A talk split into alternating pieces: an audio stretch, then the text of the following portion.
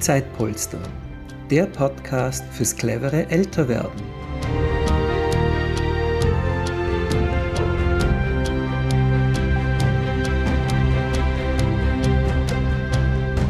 Willkommen beim Zeitpolster Podcast. Ich bin Gernot Jocho Müller und darf heute einen ganz besonderen Gast begrüßen, Klaus Morgenstern vom Deutschen Institut für Altersvorsorge.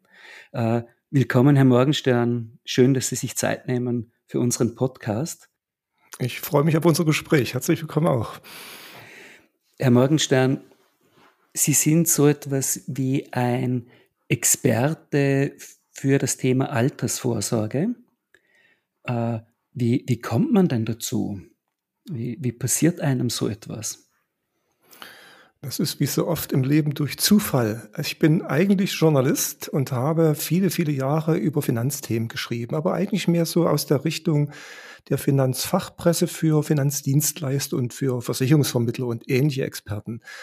Und irgendwann gab es mal eine Anfrage bei mir, ob ich mir denn Gedanken machen könnte, wie das DIA, das Deutsche Institut für Altersvorsorge, sich vielleicht ein bisschen neu aufstellen kann. Das DIA gibt es seit den 90ern so ungefähr ähm, ist von einem, dem Gründer dann jahrelang betrieben worden und irgendwann war man an dem Punkt, da wollte man so ein bisschen ein paar neue Ideen ins Spiel bringen. Und da bin ich angesprochen worden, habe da, wie man es dann so immer macht, eine Reihe von PowerPoint-Präsentationen entwickelt. Und irgendwann stand dann die Frage, naja, wenn Sie so viele Ideen haben, warum machen Sie es dann nicht einfach gleich selbst? Und so bin ich zum DIA gekommen. Spannend, wie Entscheidungen oft so zustande kommen. Jetzt ist das die ja, äh, wie müssen sich das unsere Hörer und Hörerinnen vorstellen? Sie verkaufen ja keine Vorsorgeprodukte, sondern äh, sie sind Journalist vom, von ihrem Hintergrund her. Das heißt, sie informieren über das Thema oder wie können wir uns das vorstellen? Also Sie haben schon richtig bemerkt, wir haben mit Produkten überhaupt nichts zu tun. Äh, wir werden zwar getragen von Einrichtungen und von Unternehmen der Finanzwirtschaft, aber da, wo das Produkt oder wo der Verkauf anfängt, ist für uns Schluss. Also damit haben wir nichts zu tun. Unsere Aufgabe besteht darin, wir sollen informieren. Also wir haben so drei Zielrichtungen. Äh, informieren, aufklären und sensibilisieren. Das ist unser Auftrag. Und dafür haben wir eine Reihe Formate entwickelt. Also wir haben eine relativ gut äh, bestückte äh, Homepage, die wir jeden Tag aktualisieren mit unterschiedlichen Beiträgen, die wir auch selbst produzieren. Es sind also keine kuratierten Inhalte, sondern es sind eigens von unserem kleinen Team produzierte Inhalte. Wir haben kleine Tools entwickelt, kleine Online-Tools, mit denen wir versuchen, Menschen niedrigschwellig dazu zu bringen, sich mit dem Themen der Vorsorge zu beschäftigen. Wir machen Veranstaltungen und wir haben einen Podcast zum Beispiel. Und wir machen Studien, das kommt auch noch dazu. Mhm. Jetzt äh, für, für viele Menschen ist das Thema Vorsorge weit, weit weg. Äh, man geht irgendwann in das Erwerbsleben und hat vielleicht selber äh, noch keine Vorsorgepläne. Irgendwann stellt sich vielleicht die Frage einer Immobilie. Äh, aber Vorsorgen, welchen Stellenwert hat denn das in der Bevölkerung und ist, ist das stark nachgefragt oder braucht es da viele Themen, die, die aufbereitet werden? Ich hatte den Eindruck immer, das Thema ist eigentlich für ganz viele Leute irgendwie so in den Hintergrund gedrängt. Naja, das ist so ein bisschen eine zwiespältige Situation. Einerseits, das sehen wir an Umfragen, sind sich viele schon bewusst, dass sie irgendetwas tun sollten, vor allen Dingen so die älteren Jahrgänge. Ähm, aber andererseits äh, haben viele so eine Hürde, dann die Einsicht äh, tatsächlich in auch eine Entscheidung umzusetzen. Also wir machen einmal im Jahr eine wiederkehrende Umfrage, die nennt sich DIA Deutschland Trend Vorsorge, also passt genau zu Ihrer Frage. Und dort fragen wir unter anderem ab, wie man die, das, welches Vertrauen man in die einzelnen Säulen der Altersvorsorge hat, ähm, wie man selbst seine Versorgung im Alter einschätzt und ob man in den nächsten zwölf Monaten beabsichtigt, etwas für eine Eigenvorsorge zu unternehmen. Und da sehen wir, es sagen zwar einerseits viele, ja, ich glaube schon, das wird knapp mit den Finanzen im Alter, aber andererseits ist der Anteil derer, die sich dann entscheiden, wirklich etwas zu tun in absehbarer Zeit, deutlich kleiner als jene, die es schon erkannt haben, dass sie etwas tun sollten. Also Erkenntnis, Einsicht einerseits und Entscheidung und Handlung andererseits, die klaffen da schon ein wenig auseinander. Äh, mir ist aufgefallen in der, in der Debatte, dass die, zum Beispiel das Pensionsniveau so aus österreichischer Sicht in Deutschland eher niedrig ist, dementsprechend in Österreich ein bisschen höher ist. Äh, hat das einen Zusammenhang mit der Ausprägung, ob man sich mehr Gedanken macht zur Vorsorge? Ja, das hängt sicher irgendwie zusammen, wobei ich eines sagen muss, also das österreichische Rentensystem, die gesetzlichen Renten, die werden uns eigentlich immer in Deutschland vorgehalten, weil das doch in Österreich so gut funktioniere. Ja. Äh, es gibt 14 äh, Renten, es gibt äh, im, im Schnitt einen höheren Zahlbetrag als in Deutschland. Ja. Also die gesetzliche Rente, die, die wird in Deutschland, ähm, wenn sie mit Österreich verglichen wird, schlechter eingeschätzt. Ähm, andererseits gibt es ja in Deutschland drei Säulen. Also wir haben ja noch die betriebliche Altersversorgung, wo die Arbeitnehmer gemeinsam mit dem Arbeitgeber äh, eine Betriebsrente aufbauen können. Und wir haben die private Altersvorsorge. Und das Niveau der gesetzlichen, der staatlichen Rente spielt sicher eine erhebliche Rolle, inwieweit äh, Bürger bereit sind, zusätzlich etwas fürs Alter zu tun. Das sieht man auch, wenn man Staaten vergleicht, die unterschiedliche staatliche Systeme haben. Ja, also wenn, wenn das staatliche, das gesetzliche System, wo man über eine Pflichtversicherung eingebunden ist, sehr gut organisiert ist, dann ist die Bereitschaft oder die Einsicht zur Eigenvorsorge kleiner. Wenn das staatliche System noch schwach ausgebaut ist, sehen wir eigentlich in der Regel dann eine sehr starke Versorgung auch auf betrieblicher oder auf privater Ebene. Mhm. Wenn wir jetzt mal ganz auf die, auf die individuelle Ebene wechseln und uns anschauen, welche Möglichkeiten der Vorsorge hat denn eine Familie? Da kann ich jetzt natürlich nur für Deutschland sprechen. So ganz so äh, im österreichischen System, so ganz so tief stecke ich da nicht drin. Aber wenn wir jetzt mal die deutsche Situation nehmen, also in der Regel sind sie ein sehr großer Teil pflichtversichert. Äh, da steht überhaupt nicht die Frage, ob man etwas tut oder nicht tut. Wer in, in, in einem Arbeitsverhältnis steht, ist ähm, äh, pflichtversichert und zahlt automatisch in dieses Rentensystem ein. Hinzu kommt allerdings, dass das Rentensystem in Deutschland sehr, sehr zersplittert ist. Also wir haben einerseits die gesetzliche Rente. Es gibt dann aber für unterschiedliche Berufsgruppen noch andere Pflichtsysteme, also zum Beispiel die berufsständischen Versorgungswerke für Ärzte, Apotheker oder, oder äh, Ingenieure. Äh, wir haben die Künstlersozialkasse, der ich angehöre, wo, wo äh, Journalisten, Künstler, Schauspieler äh, versichert sind. Wir haben eine eigenständige Versorgung für die Landwirte. Also es ist ein sehr zersplittertes System. Aber es gibt eine große Gruppe, die ist automatisch erstmal versorgt über dieses System. Allerdings reicht die Rente, die aus diesem System kommt, am Ende nicht aus, um den bisherigen Lebensstandard auch äh, annähernd wie früher zu halten. Deswegen gibt es weitere zwei Säulen. Das eine ist die betriebliche Altersversorgung. Davon werden die abhängig Beschäftigten erfasst. Äh, wir haben seit ähm, etwa so 20 Jahren äh, einen sogenannten Rechtsanspruch auf Entgeltumwandlung. Das heißt also, der Arbeitnehmer in einem Unternehmen kann von seinem Arbeitgeber verlangen, dass er einen bestimmten Anteil seines Einkommens, seines Gehalts äh, vor Steuern und Sozialabgaben in eine betriebliche Altersversorgung investiert. Der Arbeitgeber kann dann auch äh, zusätzlich noch Geld mit dazu finanzieren. Er kann das auch eigenständig machen, aber da gibt es die ganz unterschiedlichsten Formen in Deutschland. Und als drittes kommt äh, die dritte Säule hinzu, das ist die private Vorsorge. Da haben wir äh, einige geförderte Varianten, wie zum Beispiel die Riester-Rente, um die es seit Jahren riesen Diskussionen gibt, weil sie nicht so richtig funktioniert. Wir haben die sogenannte Basisrente, ähm, die äh, eine Lösung schaffen soll für all diejenigen, die in keinem Pflichtsystem erfasst sind. Und es gibt natürlich die Möglichkeit auf ganz traditionellen Art und Weise, also zum Beispiel über eine klassische Rentenversicherung ohne Förderung oder über einen Investmentsparvertrag, äh, Kapital und Vermögen für das Alter ähm, zu akkumulieren. Mhm.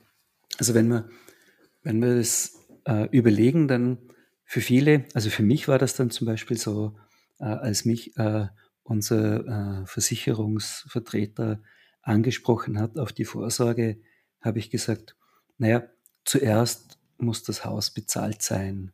Äh, das ist so mal eine Form der Vorsorge, dass man sagt, potenziell kann ich zumindest noch eine Zeit lang ins Alter wohnen. Wir wissen alle nicht, was dann kommt, aber potenziell kann ich wohnen und habe dann keine großen Ausgaben für das Wohnen oder vielleicht noch für Instandhaltung, aber äh, ich zahle nicht äh, eine verbindliche Miete. Äh, das ist ja auch ein, eine Form des Vorsorgens. Äh, und, und dann, äh, wenn ich das richtig verstehe, haben wir in Deutschland diese drei Säulen. Äh, wenn sich da jetzt jemand Gedanken macht, kann man, kann man dem, einer Person da Tipps geben und sagen, bewährt hat sich in den letzten Jahren Folgendes? Oder ist das schwierig? Ja, das ist, ist ein bisschen schwierig, weil die Situation ja sehr unterschiedlich ist. Also der Rat wird für einen Selbstständigen anders ausfallen als zum Beispiel für einen abhängig Beschäftigten. Ähm, in, dem ersten, was Sie gesagt haben, kann ich Ihnen zustimmen. Also wer eine eigene Immobilie hat, ähm, der sollte natürlich sehen, dass sie bis zum Alter entschuldet ist. Ja, da bin ich völlig bei Ihnen. Äh, da hat man sozusagen zumindest die, äh, das mietfreie Wohnen im Alter und der, der Kostenblock der Miete fällt weg. Das ist durchaus eine Form, ähm, wie man sich im Alter absichern kann, wobei ich bei dem Immobilieneigentum immer zu bedenken gebe, das ist natürlich dann gebundenes Kapital. Also wir haben in Deutschland eine ganze Reihe von Bürgern, die gar nicht mal so so äh, arm. Ne? Sie besitzen ein Häuschen irgendwo, das ist in den letzten Jahren im Wert deutlich gestiegen. Äh, da ist also eine Menge Kapital vorhanden, aber dieses Kapital ist eben dann gebunden. Da habe ich allein den Vorteil, dass ich mietfrei drin wohnen kann. Äh, das schafft mir natürlich noch keine Liquidität, die ich für den eigenen Lebensunterhalt brauche oder die ich für die Unterhaltung der Immobilie brauche.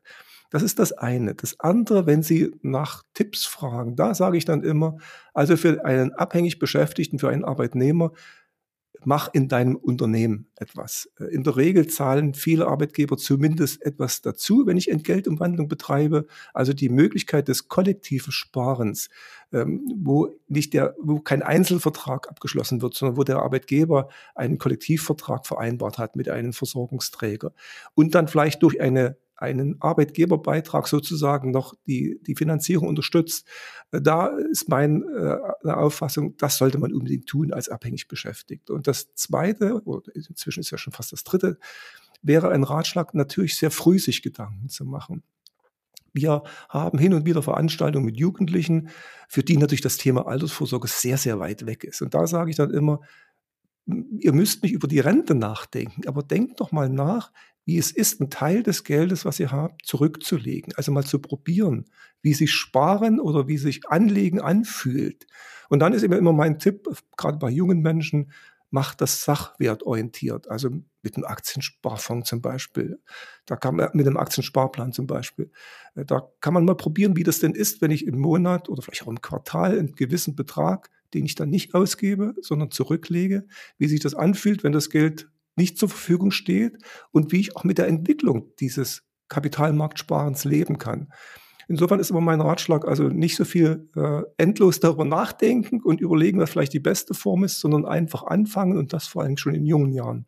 Das heißt, äh, die, die ganz klassischen Formen der Vorsorge sind eigentlich darauf angelegt, dass solange ich im Erwerbsleben bin, äh, dass ich in dieser Zeit vorsorge. Jetzt haben wir heute ja eine Entwicklung, äh, wo die, die Lebenserwartung stark gestiegen ist, wo man nach der Rente, nach dem Rentenantritt mitunter noch viele hoffentlich gesunde, tolle Jahre hat. Äh, gibt, gibt es Möglichkeiten dort in irgendeiner Form Vorsorge zu betreiben? Naja, man sollte sich zumindest des Umstandes bewusst sein, dass man länger lebt als zum Beispiel die Generation vor einem.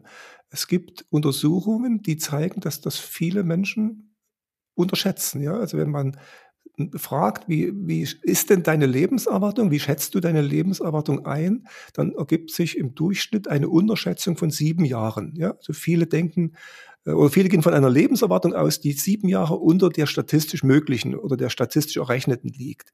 Das hängt einfach damit zusammen, dass man so einen gedanklichen Anker hat und äh, die Lebenserwartung anhand der Eltern oder gar der Großeltern äh, abschätzt.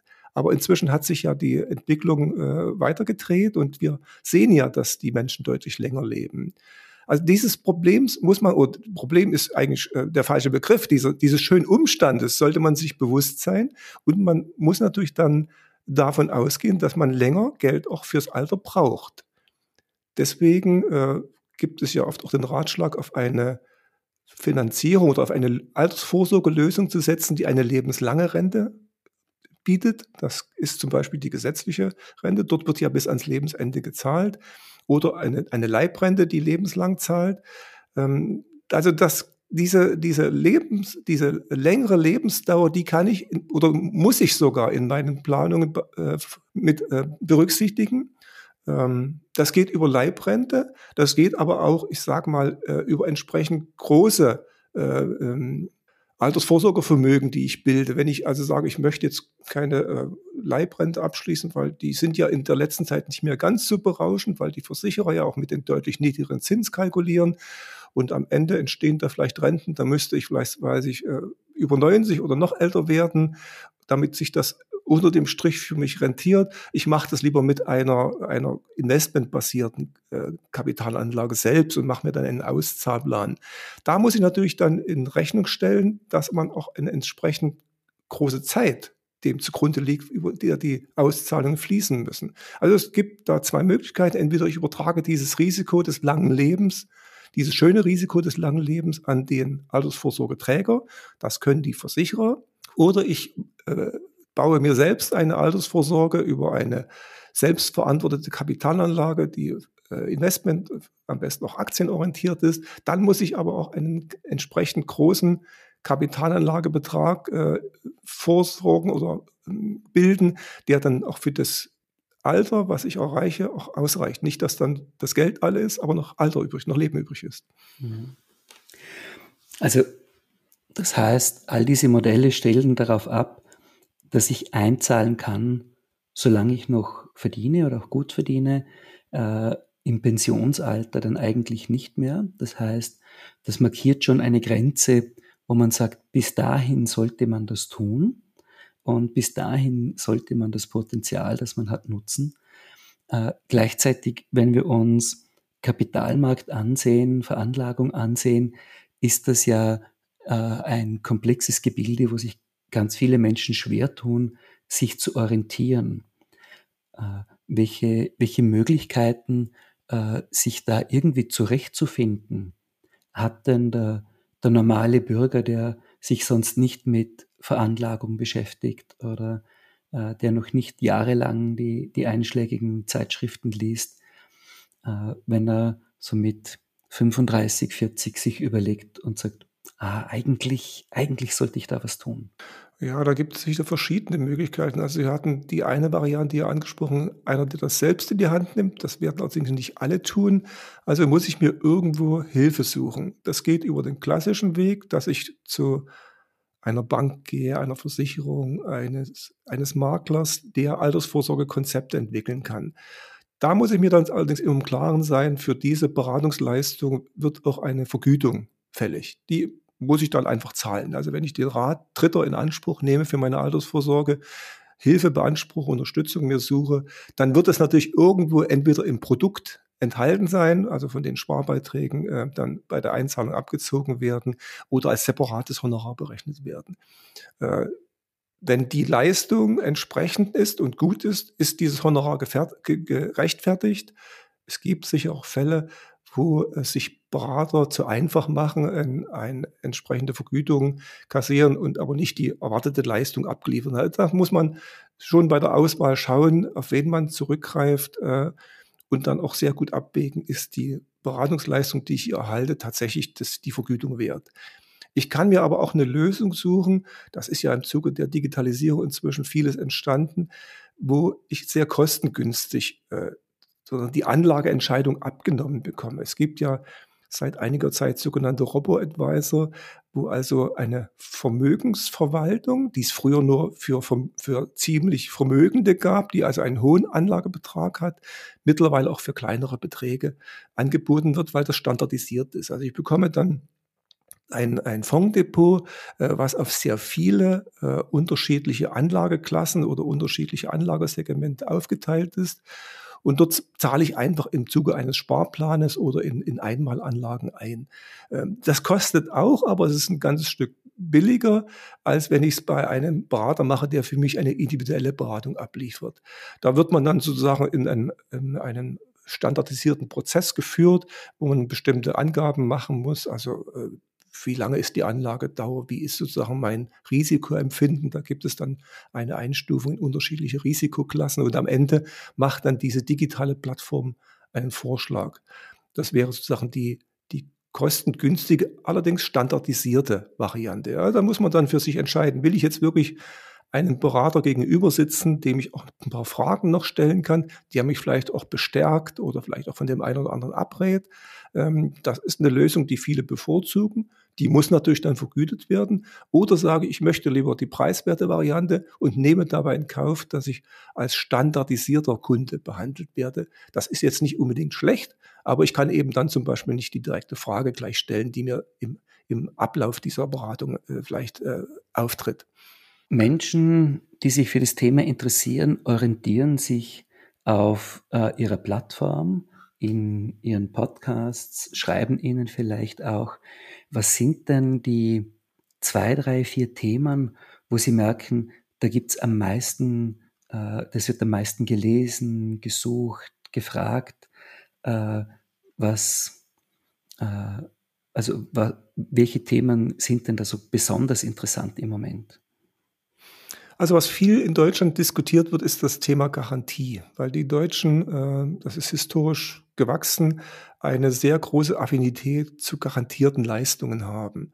Äh, das hat früher ganz gut funktioniert, ähm, weil ja ein entsprechender Zins am Kapitalmarkt für die Produktlieferanten, die eine Garantie gestellt haben, auch zu erzielen war. Äh, seit etlichen Jahren ist das deutlich schwieriger geworden und die Garantien sind auch entsprechend kleiner ausgefallen. Nichtsdestotrotz gibt es aber da noch einen großen Hang äh, in Deutschland äh, nach einer Garantie zu fragen, obwohl die eigentlich bei der Altersvorsorge gar nicht erforderlich, weil, weil ich über sehr lange Zeiträume hier rede. 30, 40, vielleicht sogar 50 Jahre, wo dies, das Kapital angelegt werden kann. Und in diesen Zeiträumen, das haben äh, Simulationen und Vergangenheitsberechnungen gezeigt, also eine Garantie überhaupt nicht erforderlich ist. Äh, ein zweites großes also Thema, eine, was immer wieder mal. Eine Garantie, die, eine Garantie, die absichert, was ich schon einbezahlt habe. Oder was ist die? Ja, das ist unterschiedlich. Gibt, also wir, der hier garantiert. Ja, also wir haben, wir haben unterschiedliche Garantien. Also früher gab es mal eine sehr großzügige Garantieverzinsung. Also wir hatten Zeiten in Deutschland, da haben Lebensversicherer ähm, bei Abschluss des Vertrages zugesichert, dass mindestens vier Prozent ähm, äh, Zinsen gezahlt werden auf das ähm, äh, auf den Beitragsteil, der angelegt wird. Obendrauf kam dann noch die sogenannte Überschussbeteiligung. Äh, die wurde nicht äh, verbindlich zugesagt, aber die gab es in der Regel, weil der Zins ausreichend hoch war. Also das war sozusagen eine garantierte Leistung. Diese garantierten Leistungen sind inzwischen weitgehend bei Neuverträgen verschwunden. Was jetzt noch anzutreffen ist, sind sogenannte Beitragsgarantien. Also das ist zum Beispiel bei der Riester-Rente der Fall, die ich vorhin schon erwähnt hatte. Die Riester-Rente ist eine staatlich geförderte Altersvorsorge und da schreibt der Gesetzgeber vor, äh, der, der Produktanbieter muss von Anfang an garantieren, dass am Ende der Laufzeit mindestens die eingezahlten Garantien vorhanden sind. Und solchen Garantiezusagen, also sei es jetzt eine Mindestleistung, eine Mindestrente oder der, der garantierte Beitragserhalt, dem hängen die Deutschen immer noch ziemlich nach, obwohl eigentlich längst nachgewiesen ist, ich brauche das für die Altersvorsorge nicht, weil über, die, über den Zeitraum selbst bei risikobehafteren Anlagen, wie zum Beispiel Aktienanlagen, äh, die, die, die Wahrscheinlichkeit, dass ein, ein Verlust entsteht, sehr, sehr gering ist. Ja. Aber das ist eben historisch so entstanden und es werden immer wieder Beitragsgarantien oder auch garantierte Leistungen nachgefragt, sind aber im Augenblick von den Anbietern kaum noch darzustellen. Also das ist so dieser Widerspruch, eigentlich würden es gerne noch viele haben, aber die Anbieter sind mehr oder weniger kaum noch in der Lage, solche Garantien zu liefern. Und wenn, dann sind die Garantien ziemlich klein. Mhm. Einige, einige dieser sagen wir, Vorsorge- und Ansparformen sind die letzten Jahre deutlich in Verruf geraten, weil man gesagt hat, ja, da zahle ich dann schlussendlich ja mehr ein, als ich herausbekomme. Und das hat sehr viel mit Zinsniveau, mit Inflation zu tun. Äh, gibt es denn bestimmte Gruppen von Produkten, wo man sagt, na, die sind eher doch stabil? Oder ist es einfach äh, das große Marktphänomen, äh, dass man sagt, ja, bei, bei niedriger Zins und hoher Inflation äh, sind die Werte, die man dann rausbekommt, nicht so groß? Ja, Sie müssen da unterscheiden zwischen äh, Produkten, die so aus dem Versicherungsbereich kommen und die mit einer Garantie noch arbeiten. Da haben Sie sicher recht. Also wenn man jetzt eine Leibrentenversicherung zum Beispiel nimmt, die eine lebenslange Rente äh, zusagt, da ist, wenn man äh, mal Beiträge vergleicht mit den Rentenzahlungen, die am Ende fließen, steht oft die Frage im Raum, wie alt muss ich denn werden, dass sich das am Ende überhaupt lohnt. Ja, nun kann man sagen, okay, dafür hast du das Langlebigkeitsrisiko an deinen Versicherer delegiert. Der muss das dann tragen. Also wenn du steinalt wirst, hat er das Nachsehen, weil er sehr lange Rente zahlen muss. Aber für die normale ähm, durchschnittliche Lebenserwartung steht natürlich bei vielen schon die Frage im Raum, ähm, macht das unter dem Strich noch Sinn, dass ich sozusagen äh, sehr, sehr lange Beiträge einzahle und dann nicht so genau weiß, was ich in der Rentenphase in Summe wieder zurückbekomme. Deswegen haben diese ähm, klassischen Lebensversicherungen, klassischen Rentenversicherungen äh, inzwischen fast an Bedeutung verloren in Deutschland. Also die, die Kunden, die Anleger haben das schon mitbekommen, dass es für die Versicherer schwierig ist, da also ein, ein, Ergebnis, eine Relation von Beiträgen zu Renten herzustellen, die für den Kunden auch ähm, akzeptabel erscheint. Und wir sehen eben zunehmend seit äh, etwa so naja, fünf bis zehn Jahren, dass der Trend hingeht zu, zu fondsbasierten Lösungen. Dass also die Garantie zunehmend verschwindet und stattdessen eine, eine sachwertorientierte Anlage mit Investmentfonds zum Beispiel stattfindet. Das kann auch im Versicherungsmantel sein. Ja, solche Lösungen bieten inzwischen viele Versicherer an. Aber dann gibt es eben diese Garantie nicht mehr und das Kapitalanlagerisiko bleibt dann beim Anleger, beim Sparer. Das ist im Grunde genommen nicht so schlimm, wenn die Laufzeit entsprechend lang genug ist und wenn die, der Versicherer vernünftige Kosten hat. Ein Versicherer, der sehr hohe Kosten hat und dann vielleicht einen Kunden bekommt, der sehr gar nicht mehr so viel Zeit zum Sparen hat, äh, dann steht schon manchmal die äh, Frage im Raum, ob sich das wirklich noch lohnt für den Sparer. Ja. Aber wenn, wenn lange Zeiträume sind und der Versicherer einen, einen unterdurchschnittlichen Kostensatz hat, dann kann fondsbasiertes Sparen im Versicherungsmantel durchaus Sinn machen. Ich kann dieses Fondssparen aber natürlich auch ohne Versicherungsmantel betreiben, indem ich irgendwo einen Aktiensparplan bei einer Direktbank oder bei einer Fondsplattform einrichte.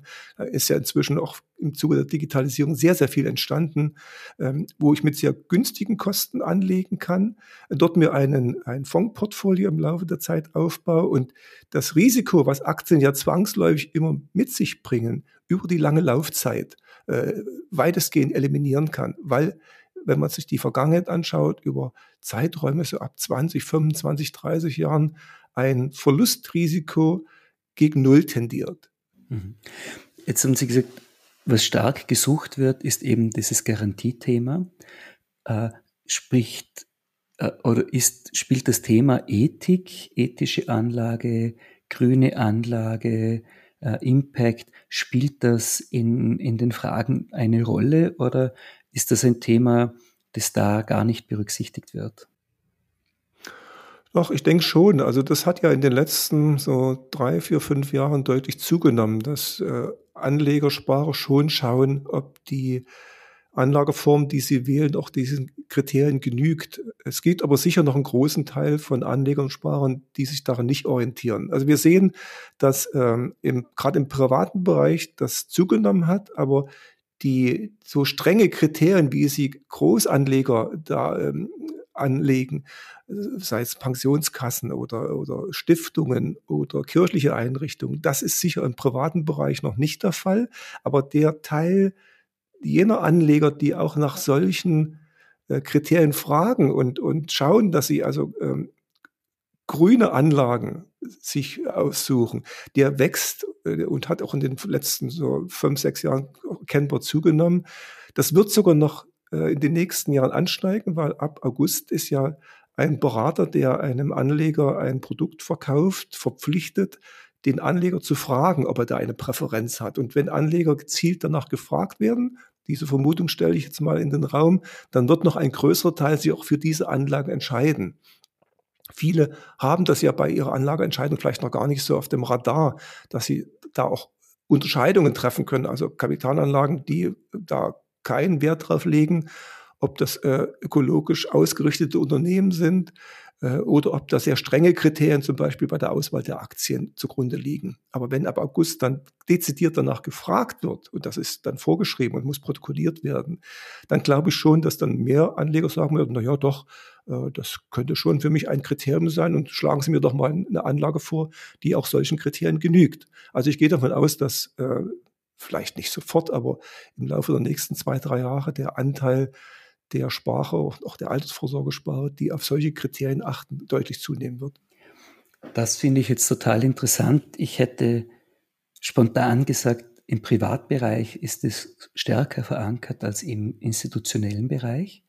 Es scheint eben genau umgekehrt zu sein. Äh, das finde ich bemerkenswert, dass hier die großen und institutionellen Anleger quasi einen Schritt voraus sind und schon sich früher mit den Kriterien beschäftigen. Äh, wir haben ja Kontakt gehabt darüber, äh, dass Zeitpolster auch ein interessantes Modell war. Äh, das ist ja eine Form von Vorsorgen, die man auch in der Rente machen kann, wenn man so will. Man wird aktiv für andere und kriegt dann eine Zeitgutschrift. Jetzt haben Sie sich mir, oder Sie haben mir erzählt, dass Sie sich ja schon viele Jahre mit dem Thema beschäftigt haben.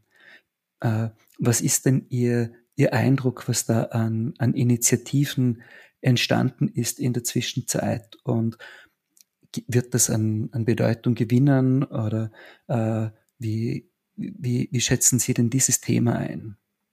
Also wir beschäftigen uns schon so etwa knapp zehn Jahre damit, haben uns auch vor Jahren mal so einige Initiativen in Deutschland angeschaut, weil wir das für eine sehr gute Lösung halten. Äh, bei diesen Zeitkonten oder Zeitpolster, wie Sie es nennen, oder diese Generationenverträge, äh, die da geschlossen werden.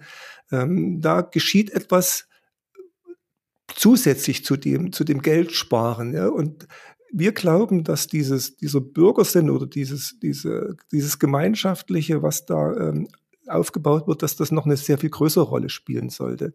Wir haben leider nur so ein bisschen in Deutschland die Erfahrung gemacht, dass es da zwar eine ganze Reihe von guten Initiativen gibt. Also wir haben uns das mal so im süddeutschen Raum vor Jahren angeschaut. Da kann man eine ganze Reihe von einzelnen Initiativen beobachten. Aber was uns aufgefallen ist, ähm, da fehlt so ein bisschen die Kontinuität und die Beständigkeit. Und ich habe so ein bisschen das Gefühl, dass in den letzten Jahren in Deutschland diese Thematik etwas wieder in den Hintergrund gerückt ist. Vielleicht, weil es andere Themen gab, die dringender waren. Vielleicht, weil auch die Initiativen, die gut angefangen haben, dann nicht, nicht dauerhaft fortgesetzt werden konnten. Und das äh, tut uns eigentlich leid, weil wir hier eine Möglichkeit sehen, dass die Bürger äh, eigenverantwortlich und gemeinschaftlich zusätzlich noch etwas aufbauen können, was zudem vom ganzen Finanzsektor ja auch noch sehr, sehr unabhängig ist, weil es ja nicht in, in Geld angelegt wird, sondern in Zeit gerechnet wird, die ich dann gut übertragen kann. Wir hatten da auch Diskussionen so mit, mit äh, mit Experten, wo wir das Thema auch so ein bisschen vorantreiben wollten. Ähm, die, die Wissenschaft ist da ein bisschen gespalten. Also wir hatten auch in der Wissenschaft Meinung gehört, die sagen, na ja, das ist kein Modell, was Zukunft hat, weil wir ja auch hier die Demografie spüren werden, ja, dass also die, die nachwachsende Generation, äh, die sozusagen die, die ähm, für die Älteren dann wieder die Leistungen bringt, die wird ja kleiner, ja. Äh, das sehen wir nicht so, weil wir der Meinung sind, also es gibt da schon ausreichend Potenzial, dass auch jüngere Generationen da wieder dazustoßen. Aber wir sehen ein Organisationsproblem, dass man also die vielen guten Ansätze, die wir durchaus schon beobachtet haben in Deutschland, vielleicht ein bisschen zusammenführt und auch ein bisschen strukturiert, dass das noch in einer größeren Breite auch in Deutschland zum Tragen kommt. Aber die Idee, die halte ich für sehr gut. Ja, vielen Dank auch für, für diese Einschätzung. Zeitpolster ist ja in der Vorbereitung, auch in Deutschland zu starten, mit einem strukturell anderen Ansatz. Ich hoffe, dass wir hier einen Akzent setzen können. Wir kommen zum Abschluss dieses Podcasts und Herr Morgenstern, ich stelle immer am Schluss gerne eine Frage allen Podcastgästen die gleiche, nämlich was zählt im Leben? Oh, das ist eine schwere Frage. Also ich glaube, es zählt im Leben und ähm, das ist vielleicht das allererste, auch das Glücklichsein in der Familie, weil wenn man sich in seinem Umfeld äh, wohlfühlt, dann gelingt einem auch vieles andere. Und was für mich persönlich wichtig ist, äh, ist auch der der Erfolg im Beruf, dass man also wirklich ein bisschen was voranbringt. Ähm, deswegen habe ich auch für mich schon entschieden, also ich werde sicherlich nicht mit dem Eintritt in die, das gesetzliche Rentenalter schon die, die, den Stift beiseite legen oder die Computermaus abstellen, sondern ich werde sicher noch ein bisschen weiter auch für die Gemeinschaft, für die anderen arbeiten, weil ähm, wenn man sieht, dass man in seinem Laufe seines Lebens ein bisschen was bewirkt hat und vielleicht ein paar Spuren hinterlassen hat, das ist dann in der späteren Lebensphase doch schon ein schönes Erlebnis. Herr Morgenstern, vielen, vielen Dank fürs Zeitnehmen und fürs Aufklären. Ich habe selber viel gelernt und wenn ich so noch mal ganz kurz zusammenfasse, waren da ja doch ein, ein paar Tipps auch mit dabei, nämlich zu sagen, nach Möglichkeit, äh, wenn es im Betrieb die, äh, eine Variante gibt des Vorsorgens, die zu nutzen. Äh, eine Immobilie kann sinnvoll sein, kann aber das Kapital auch binden, das man brauchen würde.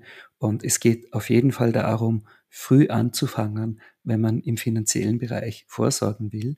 Und sonst bleibt einem noch der Weg zu Zeitpolster. Vielen, vielen genau. Dank fürs Dabeisein. Ja, ich bedanke mich auch für das Gespräch. Es hat Spaß gemacht.